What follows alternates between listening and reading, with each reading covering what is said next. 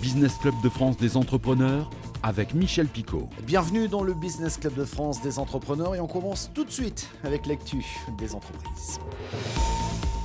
La marque de café Malongo accélère son développement dans la fabrication de machines à expresso. Jusqu'à présent, la société niçoise fabriquait ses machines en Chine, puis l'entreprise a choisi la Vendée pour fabriquer en France cette fois-ci. Et désormais, Malongo dispose de sa propre usine à La Roche-sur-Yon précisément. L'entreprise compte produire des déclinaisons de sa machine à café et réintégrer sa gamme de produits destinés à l'hôtellerie-restauration. À Saint-Etienne, Itotem, fabricant de bornes de recharge pour voitures électriques, accélère son développement. Deux nouveaux investisseurs sont entrés dans le capital, apportant ainsi 15 millions d'euros en fonds propres. Un investissement qui, pour d'une part, va accélérer la vente de bornes auprès d'entreprises et de collectivités, et d'autre part, cet investissement permettra de créer les propres stations de recharge ultra rapides et les exploiter directement par Itotem. La conception des bornes et les logiciels d'exploitation sont réalisés à Saint-Bonnet-le-Château, c'est en Haute-Loire, ou encore à La Rochelle, en Charente-Maritime. L'entreprise, qui a réalisé 8 millions d'euros de chiffre d'affaires cette année, envisage d'atteindre les 150 millions d'ici 3 ans. Le Puy du Fou vient d'entamer sa nouvelle saison. Le parc n'a jamais cessé d'investir depuis la terrible année 2020 avec tous ces confinements. Le Puy du Fou a injecté en 2021, 2022 et 2023 50 millions d'euros, dont 20 millions uniquement sur son dernier spectacle, Le Mime et l'Étoile. C'est le nom de ce spectacle qui plonge le visiteur au cœur d'un tournage de film muet. 140 tonnes de décors, 120 personnages et des prouesses techniques spectaculaires et bluffantes, nous dit-on. En France, le parc espère faire mieux qu'en 2022, qui était pourtant une année en hausse de 2% par rapport à 2019, donc avant Covid, avec 2,3 millions de visiteurs.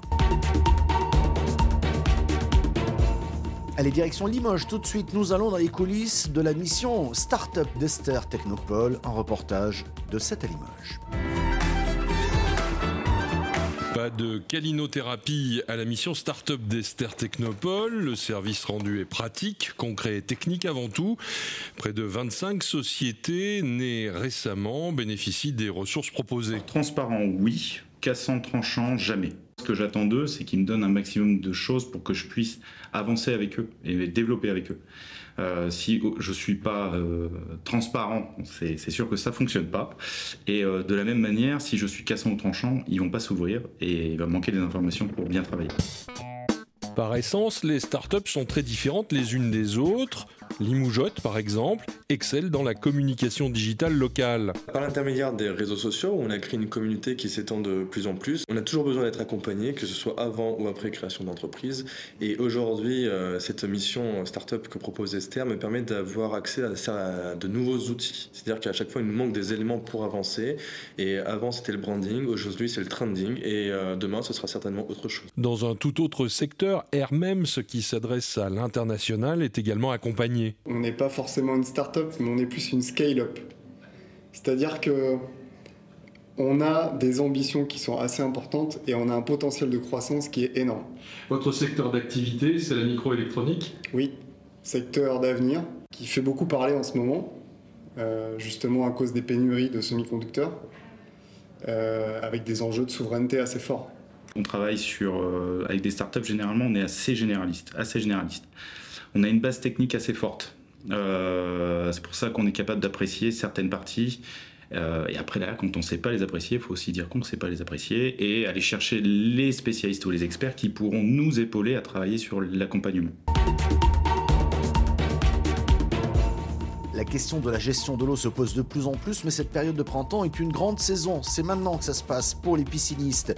Il faut savoir que la France est le premier pays d'Europe et le deuxième au niveau mondial derrière les États-Unis quant au nombre de piscines installées. On compte dans notre pays un peu plus de 3 millions de piscines enterrées au hors. Alors nous partons dans l'Aube pour découvrir l'entreprise Piscine Duguin à La Chapelle Saint-Luc qui compte une trentaine de distributeurs franchisés à travers la France. Un reportage de Canal 32.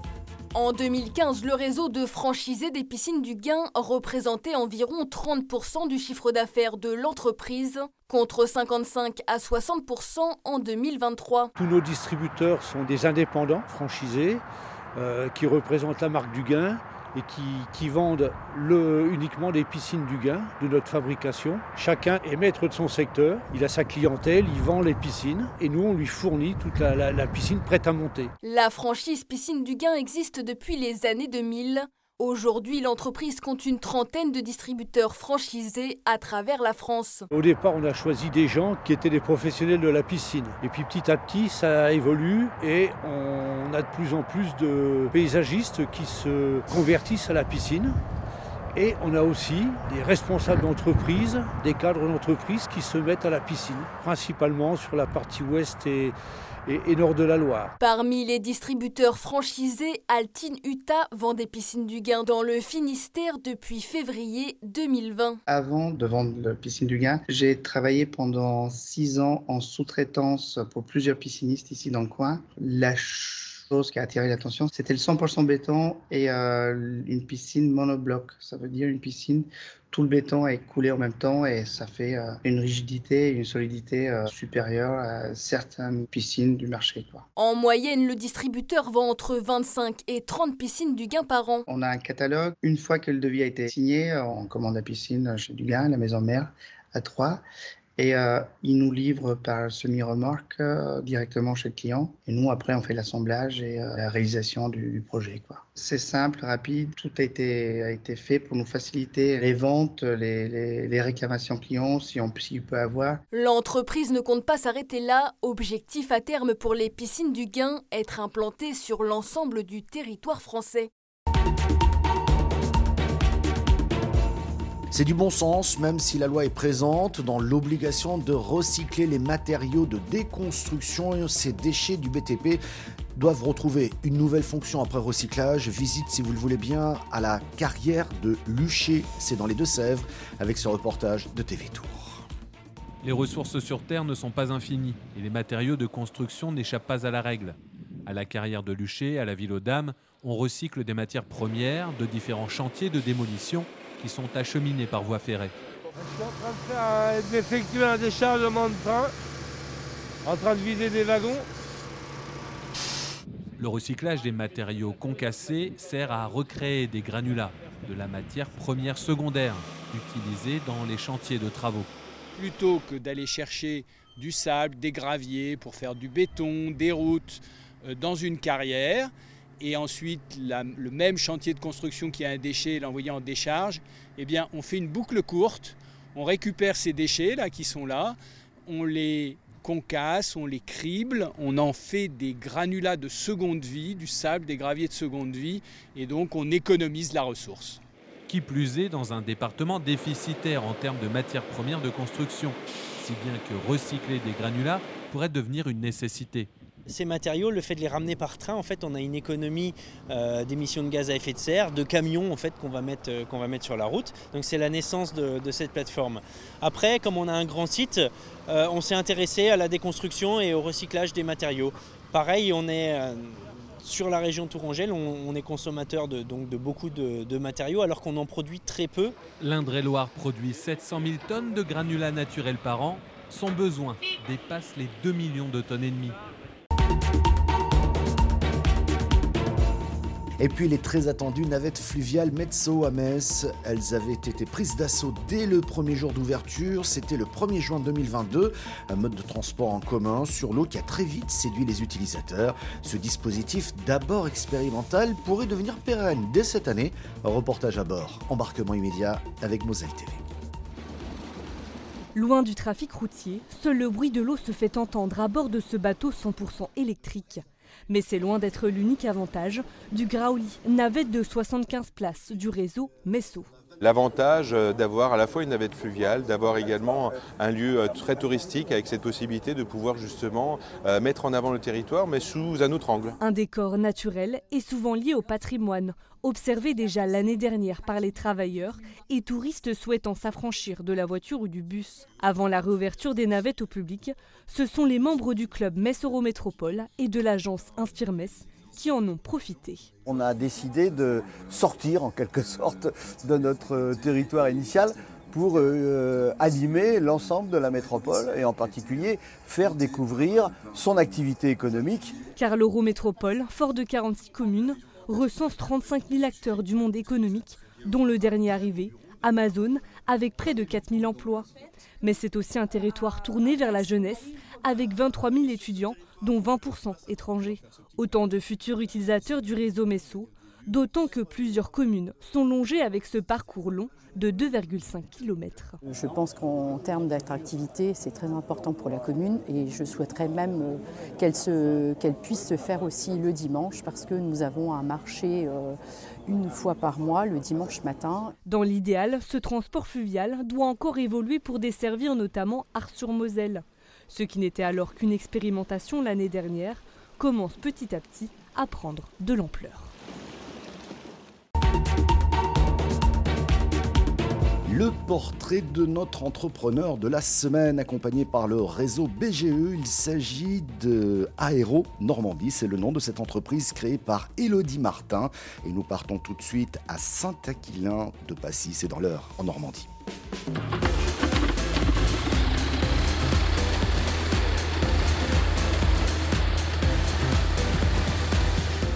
Aéronormandie, c'est tout d'abord venir euh, s'éclater, faire des baptêmes de l'air, c'est pouvoir offrir un bon cadeau et, venir voler, découvrir tout cela.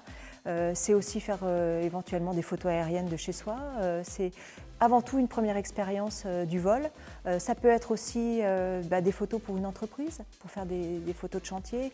c'est des bons cadeaux. On peut acheter son bon cadeau et le recevoir par la poste. Donc on n'a pas besoin de passer par une box ou un intermédiaire.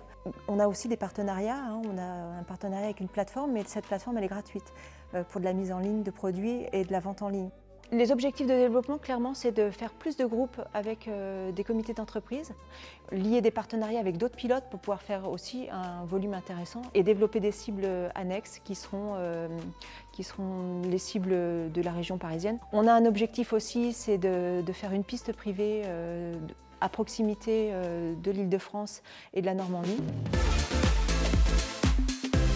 faire le pas et de se dire bah tiens du jour au lendemain ça y est on compte plus que sur soi-même pour pour être autonome et indépendant financièrement. Et je crois que c'est ce pas-là qui est peut-être parfois, euh, quoi, qui a été pour moi le plus compliqué. Voler, euh, bah, avoir un bureau dans les nuages, c'est quand, même, euh, le top. on emmène chaque passager et à chaque fois, c'est le sourire, du plaisir et puis 100% de, 100 de bonheur, quoi, de moments super sympas. Et puis il faut garder le sourire, il faut avoir envie, il faut transmettre l'envie, la passion et la qualité. Le maître mot pour moi, c'est la qualité.